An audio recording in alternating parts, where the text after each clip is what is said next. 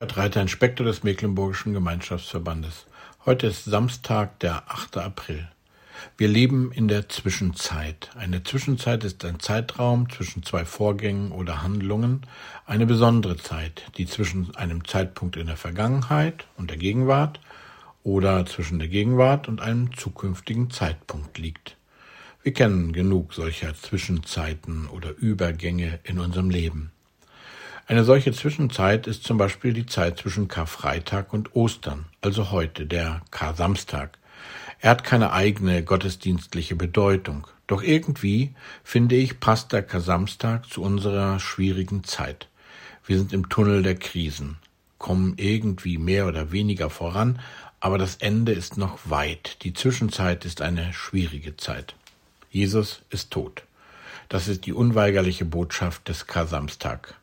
Die Evangelien schreiben dem Kar-Samstag eine einzige Handlung zu, den Beginn der Bewachung des Grabes, denn die hohen Priester und Pharisäer hatten Sorge, dass die Jünger den Leichnam stehlen und dann behaupten, dass er auferstanden sei. Jesus ist tot und soll tot bleiben.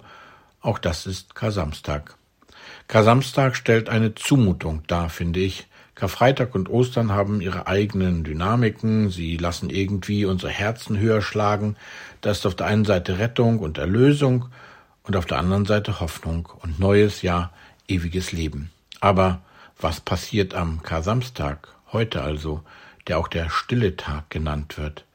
Kar-Samstag ist der Tag der Grabesruhe, Totenstille, der Gottesfinsternis, der Gotteslehre, Tag der Hoffnungslosigkeit, des Zweifelns, da steigt Gott selbst in Person seines Sohnes in die Gottesferne hinab, hinabgestiegen in das Reich des Todes, so bekennen wir im Glaubensbekenntnis.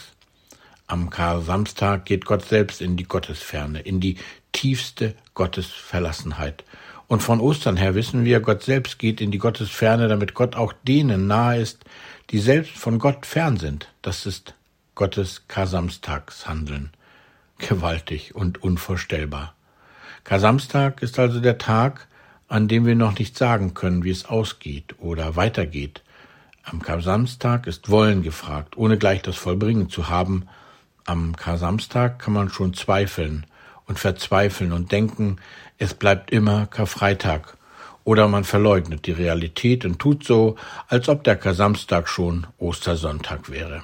Aber müssen wir nicht genau das aushalten, diese Stille, diese manchmal auch Verzweiflung, manchmal auch das Zweifeln.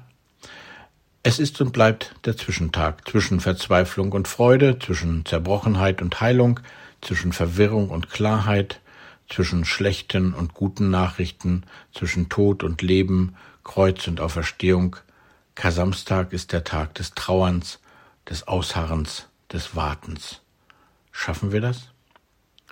Und das kann ein ganz schön langer Tag sein, wenn vermeintlich nichts geschieht. Das kann auch der Psalmbeter im 40. Psalm sagen. Ich harrte oder wartete auf den Herrn, und er neigte sich zu mir und hörte mein Schreien. Und dann geht es weiter mit dem Losungswort.